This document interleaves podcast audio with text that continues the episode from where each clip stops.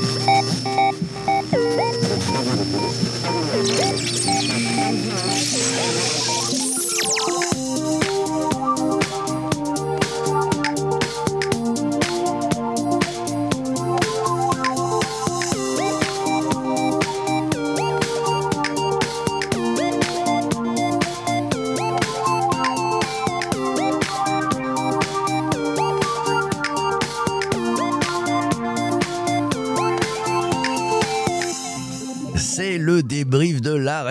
La semaine du 2 au 5 janvier 2023. On alors nous enregistrons cet épisode, nous sommes le vendredi 6 janvier. On fait un petit peu un tour et puis euh, on va vous donner euh, un peu le retour, ce qu'on a compris, ce qu'on a retenu aussi pendant cet épisode avec les participants au direct. Ils sont avec nous, on veut même où nous enregistrons cet épisode. Et puis je suis pas venu tout seul aujourd'hui. Non, je suis accompagné de la talentueuse Laura Bokobza. Elle est à mes côtés. Bonjour Laura, comment ça va?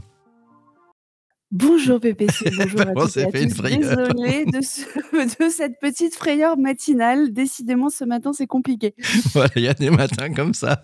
Bon, ça, c'est les, les, affreux de la technique. Mais bon, ça veut dire qu'on est en direct aussi. Ça veut dire qu'on est vivant et ça, c'est plutôt bien. Je suis ravi que tu sois à mes côtés euh, pour ce premier débrief de la rentrée. Euh, je vais vous donner un petit peu le programme des différents épisodes, puisque vous qui écoutez ce podcast sur le digital pour tous, euh, vous n'avez peut-être pas entendu les autres épisodes. Alors, on a démarré lundi. non, vous, vous ne l'avez pas pu l'entendre il n'était pas disponible en podcast.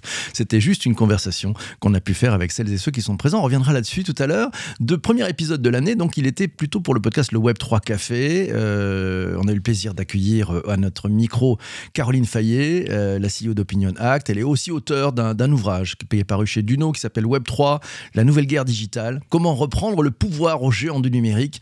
Un épisode passionnant. On reviendra là-dessus. Mercredi, mercredi, on a, on a, on a accueilli le, le patron, le cofondateur de Libon. Julien Odara, un garçon très talentueux. Euh, le sujet, c'était euh, pour le podcast MGMT Management Nouvelle Génération, entreprendre à 44 ans. On fait comment? Et même avant ou même après? Bref, ça se passe comment? Qu'est-ce qu'il faut faire? On a tout su. Euh, on reviendra là-dessus, bien sûr. Et puis, et puis hier, épisode, là, c'était pour le podcast Le Digital pour tous. Quoi de neuf au CBS 2023 avec un envoyé spécial très, très, très intéressant, un fou d'innovation, un passionné d'innovation. Bruno Guglielminetti, euh, le créateur de Mon Carnet, était présent à notre micro pour ce podcast euh, sur le digital pour tous. On revient sur la, semaine, euh, l'épisode de lundi, voilà. Et puis, ben Laura, tiens, qu'est-ce que tu as pensé de cet épisode de, de lundi un peu particulier?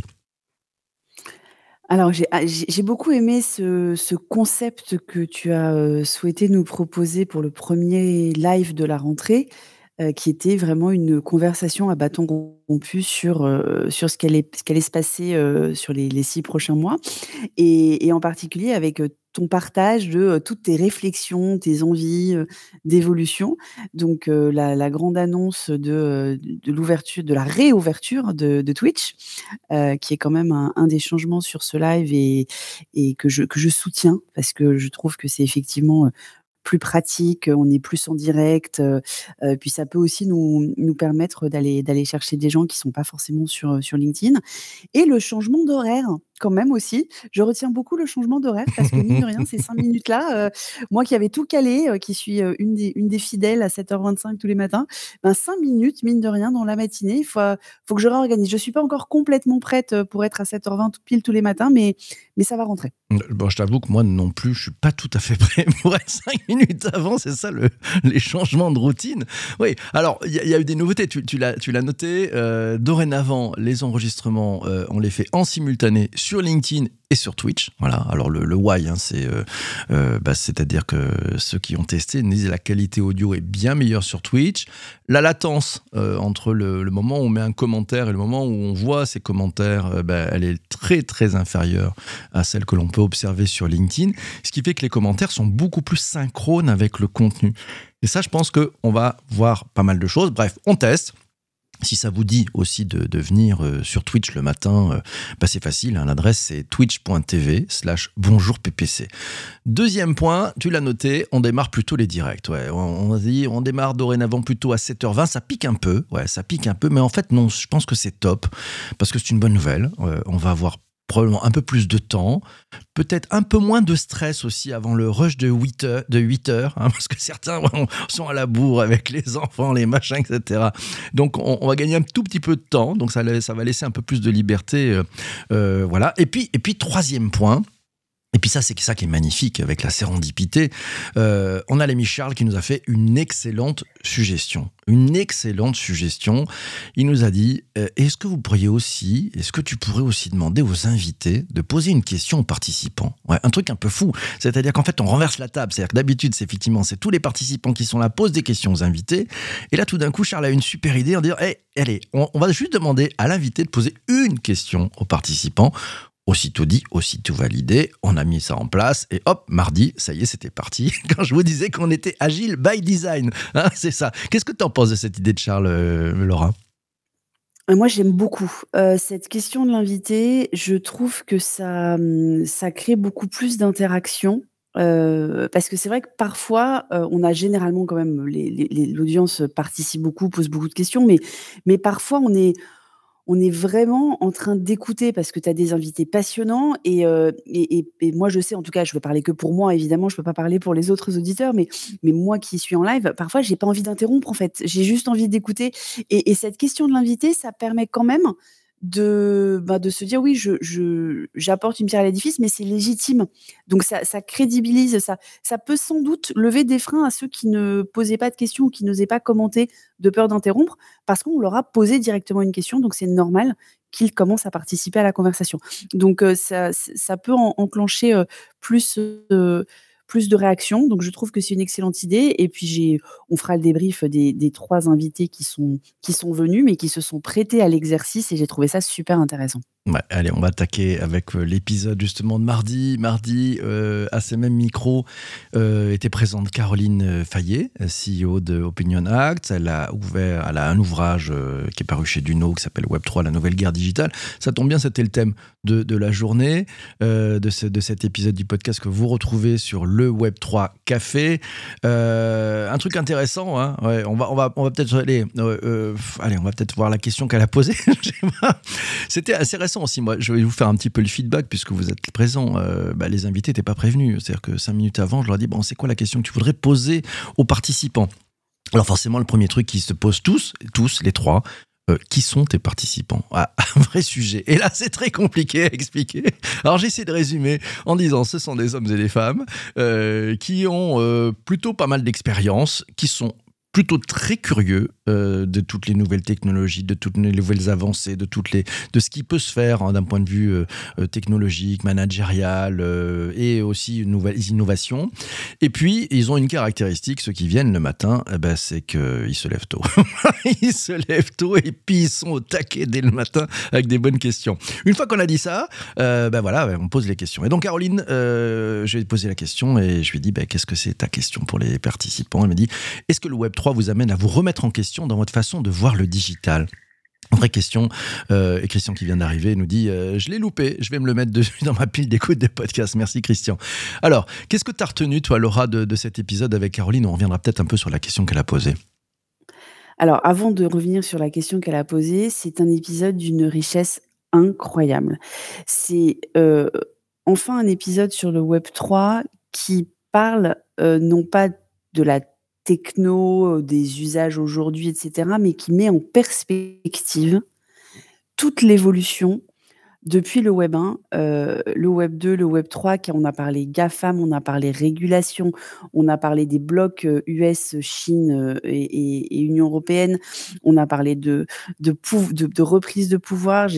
J'ai enfin compris la tokenisation. Voilà, ça fait des, mois et des mois qu'on parle de tokenisation où j'avais compris des bribes, des bouts, mais j'arrivais pas à avoir une vue d'ensemble qui me, permettait de, comprendre les tenants et les aboutissants euh, euh, plutôt que de rentrer par une petite verticale. Et là, euh, là, on a compris les grands enjeux en fait. Et, mmh, et, j'ai envie de, de, citer une pépite. Alors, il y a des pépites qui ont été notées par par l'audience et en particulier Anne, que, je pourrais citer plus tard. Mais moi, j'ai noté une pépite. le Web 3, c'est la lumière au bout du tunnel. Et j'ai trouvé ça absolument, ce résumé absolument éclairant. et, c'est voilà, et, la façon dont elle, dont elle a, met en perspective en fait, le, pouvoir des GAFAM actuels, euh, les réglementations européennes, donc RGPD, DSA, DMA, euh, et la façon dont les, internautes peuvent reprendre le pouvoir grâce aux technologies du Web 3 en s'organisant différemment. Euh, j'ai trouvé ça génial et tout ça avec en plus beaucoup de réalisme et de pragmatisme sur le fait que bah, les marques et les annonceurs sont encore en train de financer le Web 2 quand même. Je rejoins, tout à fait ton point. Euh, c'était d'une clarté extraordinaire. Je ne peux que vous encourager à aller écouter cet épisode si vous voulez vraiment bien comprendre le Web 3, ses enjeux, ce qui s'y passe, avec euh, expliqué de façon extrêmement simple sans jargon, sans jargon, bravo, parce que l'exercice n'est jamais facile, hein, quand même, quand on, quand on connaît le truc, on va tout de suite avec des gros mots, etc. Non, là, c'est clair, c'est très compréhensible, on voit bien l'évolution du Web 1, du Web 2, du Web 3, euh, on comprend bien les enjeux, et elle a soulevé pas mal d'enjeux, notamment les enjeux de souveraineté qui se cachent derrière, hein, c'est-à-dire, et puis cette, cette nouvelle donne qui, qui, change en fait le modèle aussi pour euh, nos GAFAM, euh, et qui les amène peut-être à devoir bah, reconsidérer la façon dont, dont ils avancent. Euh, voilà, c'était plutôt très intéressant. Euh, moi, Caroline, franchement, euh, ça a été un coup de cœur. C'est le coup de cœur de, la semaine hein, en découverte, avec une belle capacité. Donc, allez faire un tour sur cet épisode du podcast. tu as noté quelque chose d'autre ou tu veux qu'on aille sur la, question qu'a posée Caroline? Avant qu'on aille sur la question, je voulais noter quand même les, juste détailler cette histoire des, lois européennes. En fait, elle a parlé des trois grands enjeux du Web 3 qui sont la protection des données, la transparence et la redistribution et le partage. Et, euh, elle a mis en parallèle en fait les trois lois, euh, donc RGPD, DSA euh, qui est sur la transparence et DMA qui est. et j'ai trouvé ça en fait sur les données en particulier, sur le fait que le Web 3 la grande révolution du Web 3 dans la relation des utilisateurs, enfin on parlait beaucoup, on, on devient propriétaire du web, etc. Mais c'est pas seulement qu'on devient propriétaire du web, c'est qu'on a le pouvoir sur nos données. Et le vrai, la, le vrai pavé dans la mare des GAFAM, en fait, c'est ça. C'est la propriété des données, puisque aujourd'hui, euh, c'est bien sur nos données qu'ils se font de l'argent. Donc, euh, donc c'est ce point-là, si tu veux, pour moi, ça a été mais, euh, une ouverture. Et, cette phrase-là m'a permis d'un coup de remettre ça m'a éclairé complètement. J'ai l'impression que la chambre, elle est rangée là. Je, sais où on va, je sais ce que c'est, je sais pourquoi c'est important, je sais les choses auxquelles faire attention dans les évolutions dans les, semaines et les mois et les années à venir. Et, euh, vraiment, euh, épisode euh, collector. Mmh. ça sent le coup de cœur, hein, le coup de cœur partagé aussi. ouais, il faut vraiment l'écouter. Vous allez voir, vous allez vous régaler. allez, on passe à la question que, nous a posée Caroline Fayet, qu'elle a posée à, tous les participants. La question était est-ce que le Web 3 vous amène à vous remettre en question dans votre façon de voir le digital? Et les réponses ont été incroyables pendant le, pendant le direct, Laura. Ah oui, il y a eu énormément de réponses avec des avis très partagés au départ.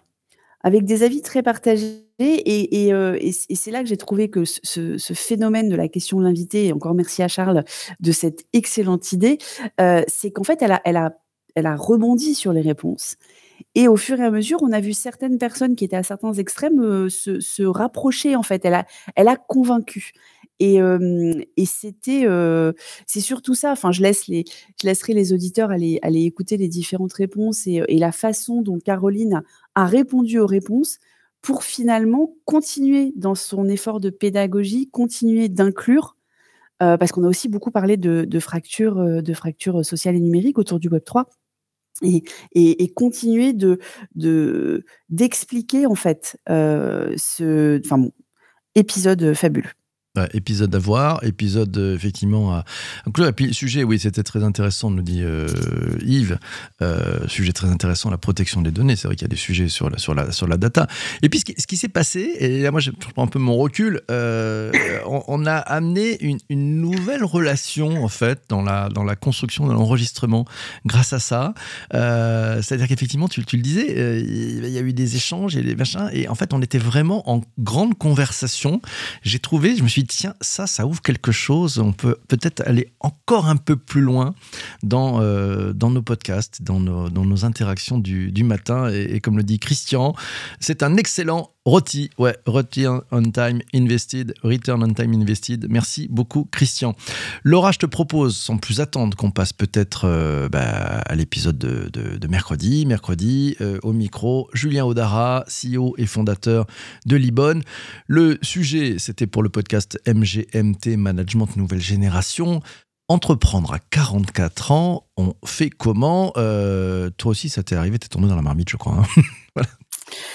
Oui, alors pas de la même façon que Julien, mais pour, euh, pour revenir sur l'épisode, j'ai trouvé ça hyper intéressant parce qu'il était pas du tout langue de bois.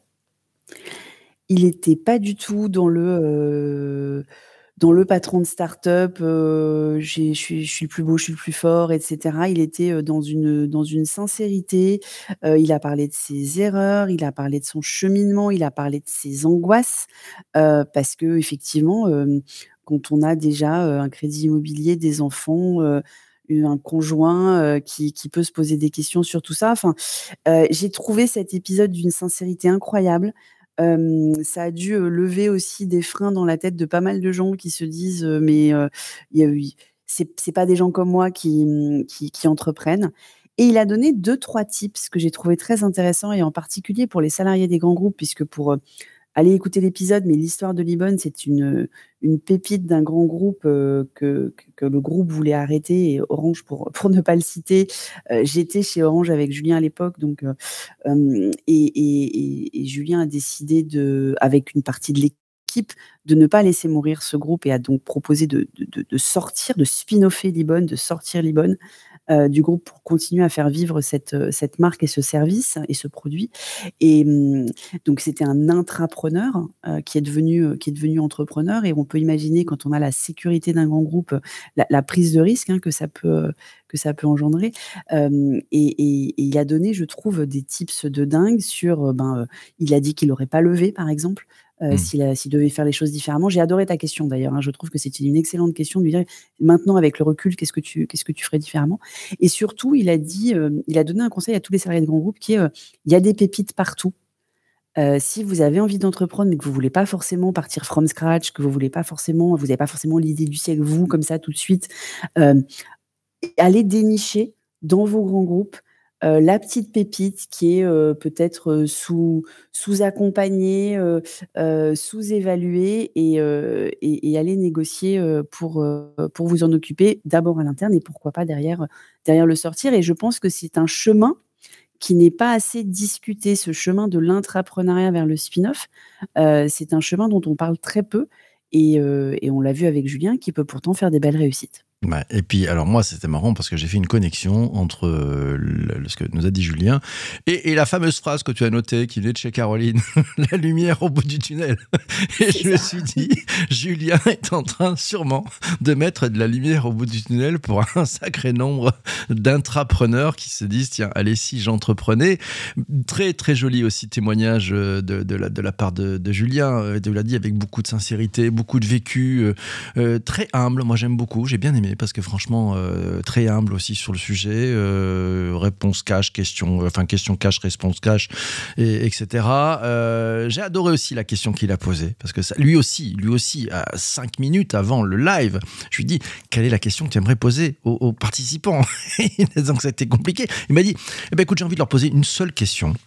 Est-ce que vous avez envie d'être entrepreneur? Et si oui, qu'est-ce qui vous retient? Et ça, vraiment passionnant. Voilà, euh, donc c'est super. Alors ça, c'est Christian qui nous dit en direct. Euh, puis je me permettre de préciser que Julien était déjà très intrapreneur avant d'entreprendre? Oui, ben il faut le préciser. tu as raison, ben, parce que je pense que ça se, ça se sent quand on est intrapreneur. C'est plus facile de passer entrepreneur. Voilà. Alors, qu'est-ce que tu as pensé toi de cette question et qu'est-ce que tu as retenu des, différentes réponses des, des participants, Laura?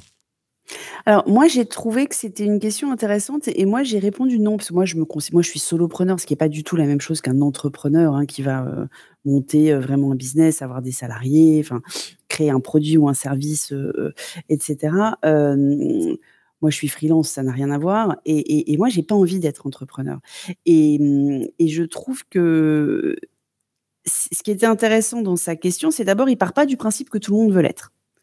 Et ce qui est aussi assez rafraîchissant, enfin ça rejoint tout ce que tu dis sur son humilité, c'est assez rafraîchissant parce que tout le monde n'a pas envie d'entreprendre. Et heureusement, parce que s'il y avait que des entrepreneurs et plus de collaborateurs, ben, on pourrait pas tous entreprendre. Enfin, il, faut de tout pour faire un monde. Euh, et ensuite, euh, trouvé ce que j'ai trouvé intéressant, c'est que pour ceux qui, ont cette aspiration-là, euh, qui est tout aussi noble que de ne pas, de ne pas l'avoir, hein, je ne mets pas du tout les deux en, en opposition, euh, c'est vraiment le côté passage à l'acte. Donc, pourquoi ne pas passer à l'acte et, et, et finalement, quand on se pose cette question dans ces termes-là, on se rend compte que c'est souvent, on, se met nos propres barrières. Et, moi qui accompagne beaucoup de dirigeants en tant que sparring partner, le temps qui, se, qui sont mis à se lancer dit beaucoup sur les barrières qu'ils ont, qu'ils ont intrinsèquement et comment d'ailleurs ça peut aller ensuite teinter toute leur carrière d'entrepreneur par rapport aux barrières qu'ils se sont mises. Alors, Julien nous a d'ailleurs dit que depuis quatre ans, il se faisait coacher euh, et que, c'était vraiment un, un, accompagnement dont il avait eu besoin et qu'il continuait d'avoir euh, parce que être entrepreneur, ben, c'est pas facile c'est pas facile hein, tous les jours. Il faut et puis avec qui on échange, etc. Il y a de la place pour les sparring partners. Euh, autre élément dans cet épisode, mais vous l'écouterez euh, sur MGMT Management Nouvelle Génération, euh, à, la question posée par par Julien, une réponse d'un participant. Il dit moi je suis jeune, je suis étudiant, j'ai envie d'entreprendre. Est-ce que s'il faut que je le fasse maintenant, etc. Et Julien a dit bah, fonce. quand t'as mangé, tout le monde a mangé. Vas-y, fais ton expérience. Si tu te plantes, c'est pas très grave. Mais donc vas-y. Donc ça c'était vraiment très intéressant. Vous invite à aller l'écouter, ce podcast euh, MGMT Management Nouvelle Génération. Euh, jeudi matin, jeudi matin, on était en direct de Las Vegas. Ben oui, c'est juste comme ça, c'est sympa. Hein. on avait le, plaisir euh, d'être avec Bruno Guglielminetti, le, le, spécialiste. Hein. Il était envoyé spécial à Las Vegas. Il est aussi le créateur de Mon Carnet. C'est le podcast de l'actualité numérique que vous écoutez probablement, et j'espère, sinon, si vous l'écoutez pas, allez vous abonner à ce podcast aussi, Mon Carnet. vous entendrez la voix charmante et puis les, bonnes, les bonnes réflexions de, Bruno euh, sur ce qui se passe en termes d'innovation. Il était en direct du CES de Las Vegas, euh, bah oui, pour cette édition 2023 qui a démarré quand au moment où on l'enregistrait. Il a eu la chance d'être dans les coulisses de cette, euh, de cette avant, avant l'ouverture officielle, puisqu'il fait partie des, journalistes invités. Et, et, donc, il nous a donné quelques, quelques bonnes choses à retenir. Laura, qu'est-ce qui t'a marqué dans cet épisode? Alors moi, j'étais ravie d'abord d'entendre la voix de Bruno et, sa pertinence, hein, toujours, euh, puisqu'il il nous l'a rappelé, euh, il, vient au CES tous les ans depuis 1996, donc euh, il a vu toutes les évolutions. Euh, et puis j'étais ravie aussi d'avoir ce petit bout de CES, puisque moi qui avais fait les, deux dernières éditions avant le Covid, euh, j'ai pris la décision de ne pas y retourner, mais je t'avoue que j'ai une petite pointe de regret quand même, et encore plus en, l'écoutant, parce que ça reste un, énorme show euh, et, quelque chose qui, donne le ton en fait, euh, en fait de, l'année à venir, de l'année à venir dans la tech, qui, permet de, sentir un petit peu, un petit peu les choses. Alors moi j'ai retenu plusieurs éléments.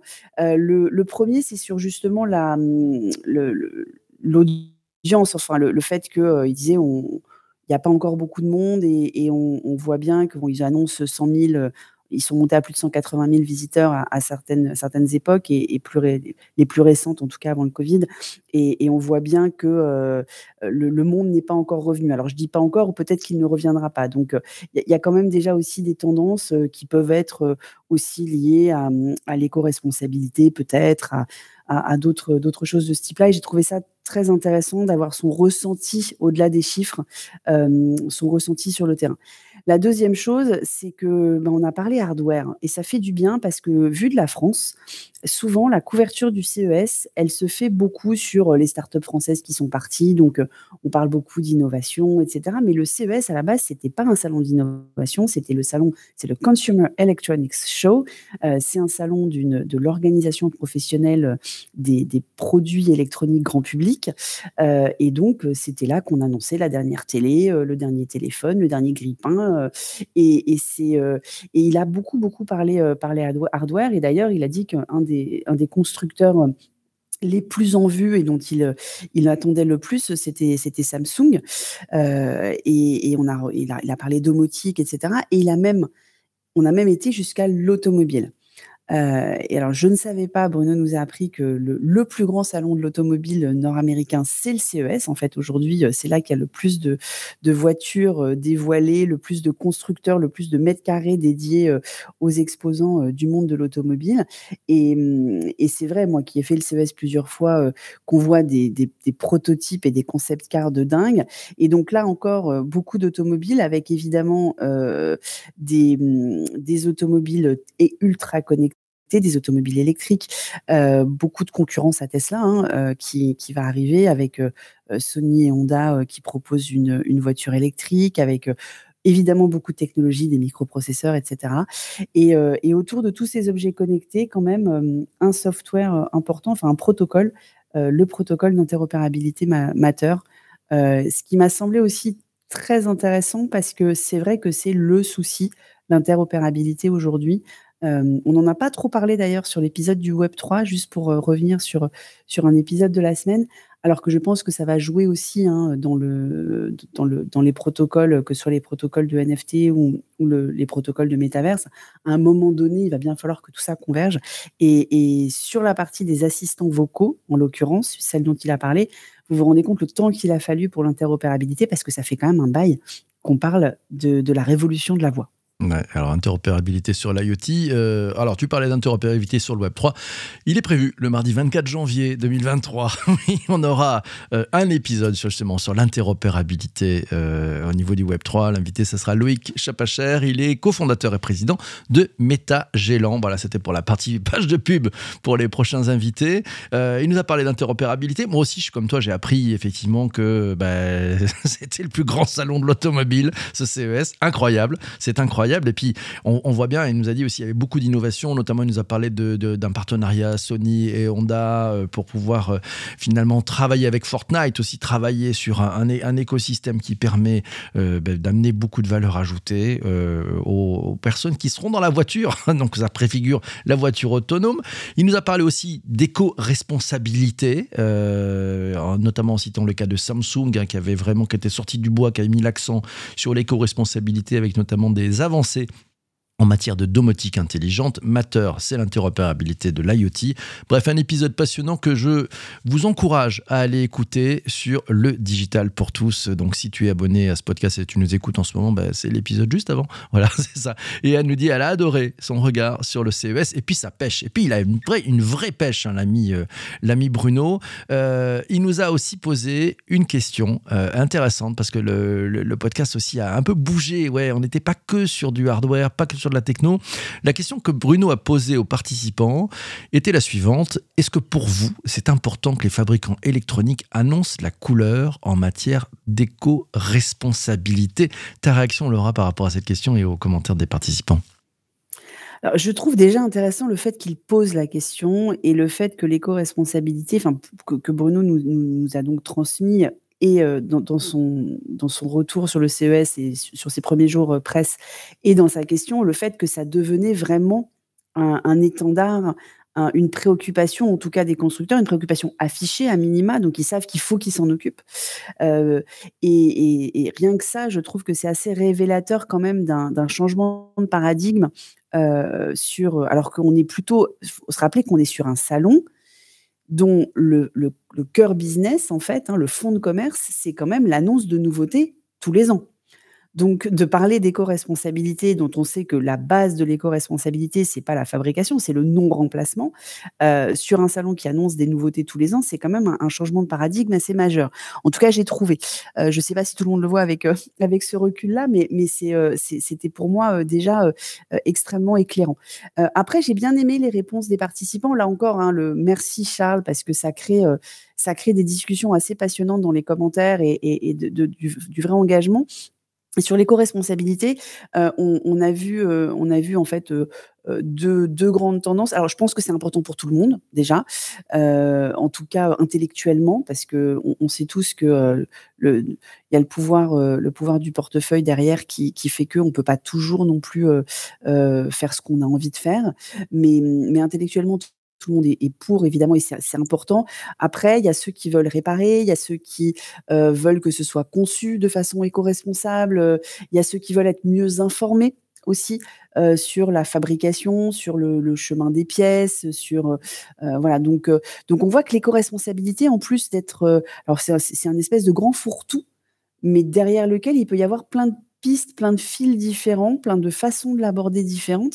Et, et, je pense que certains constructeurs devraient aller lire les commentaires parce que c'est, même s'ils sont pas forcément éco-responsables sur un des aspects, ils le sont peut-être sur un autre et ça pourrait les intéresser. Bah, ami constructeur, allez faire un tour sur les commentaires et aussi regarder ce qui s'est passé. Ah, c'est le moment. Merci beaucoup Laura pour ce débrief de la semaine. C'est le moment. Euh, bah oui, on, va mettre le fil rouge. Hein. il, y a, eu quatre épisodes. Euh, lundi, mardi, mercredi, jeudi.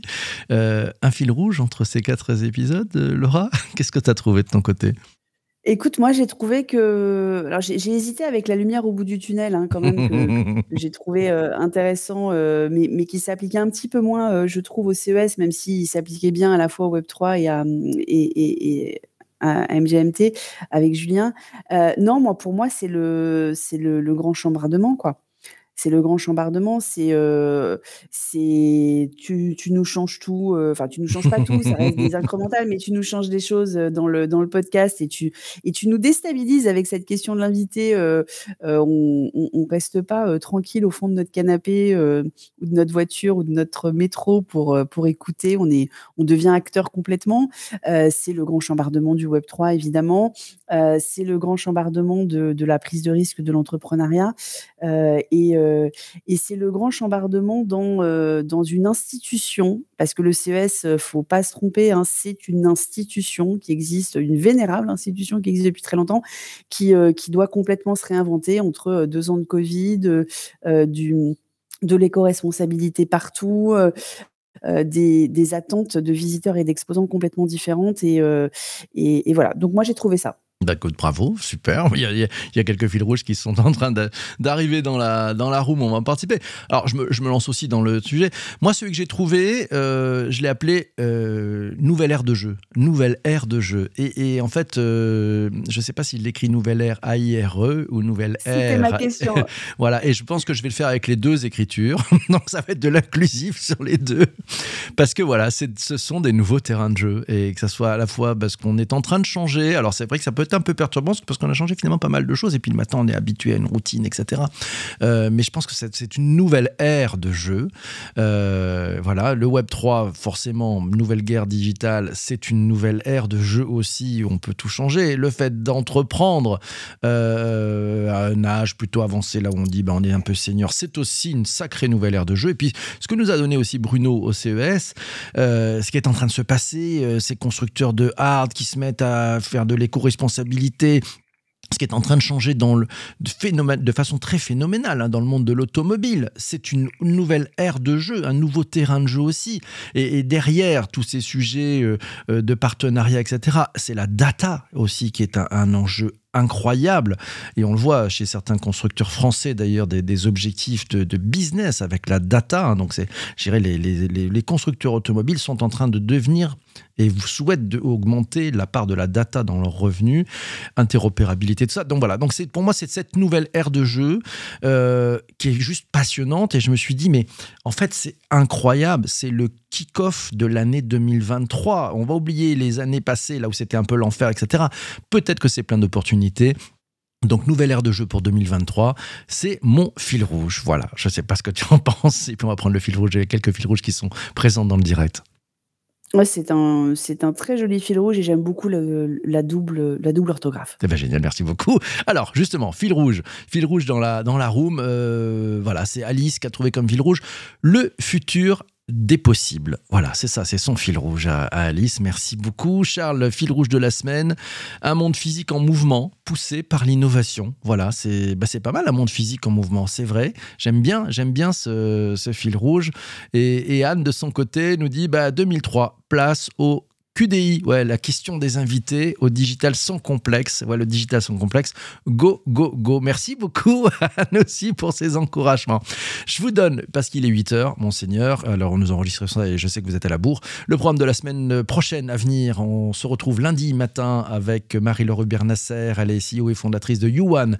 C'est la plateforme de formation inspirante qui propose des contenus, un parcours de formation personnalisé adapté aux, aux femmes, notamment. Voilà, le thème, le partage d'expérience, levier de l'égalité hommes et femmes. Vous allez voir, c'est très, c'est vraiment passionnant. Venez pendant le direct sur LinkedIn, sur Twitch, venez participer. Et puis sinon, vous l'écouterez sur MGMT Management Nouvelle Génération. Mardi matin, mardi 10 janvier, j'aurai le plaisir d'accueillir à ce même micro Emmanuel Vivier, le cofondateur du Web Institute. On va parler des tendances digitales 2023 à saisir pour votre business mercredi 11 euh, janvier, 7h20 en direct pour ceux et ceux qui sont présents sur LinkedIn et sur Twitch. On va parler des innovations Web 3 du CES. Et oui, avec euh, une petite semaine de recul sur tout ce qui s'est passé. On a un envoyé spécial, très spécial là-bas. Il s'appelle Arnaud Leroux. Il est chroniqueur chez TechRH, l'émission qui est sur BFM Business. Il viendra nous donner un peu de recul sur ce qu'il a vu sur les innovations Web 3 du CES. Et puis ça, c'est pour le podcast Le Web 3 Café.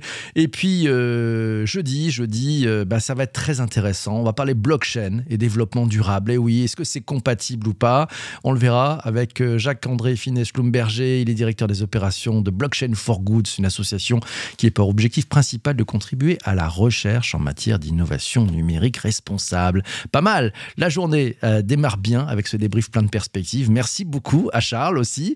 Euh, voilà, puis on se retrouvera vendredi avec vous toutes et vous tous qui êtes présents pendant le direct, qui avez noté des choses pendant la semaine et au même micro euh, il y aura Alice Desjardins qui sera avec nous euh, pour faire ce débrief de cette jolie, jolie semaine. Laura, je te dis, je te souhaite une belle journée, un bon week-end aussi. Merci à toi d'être passé ce matin, c'était cool.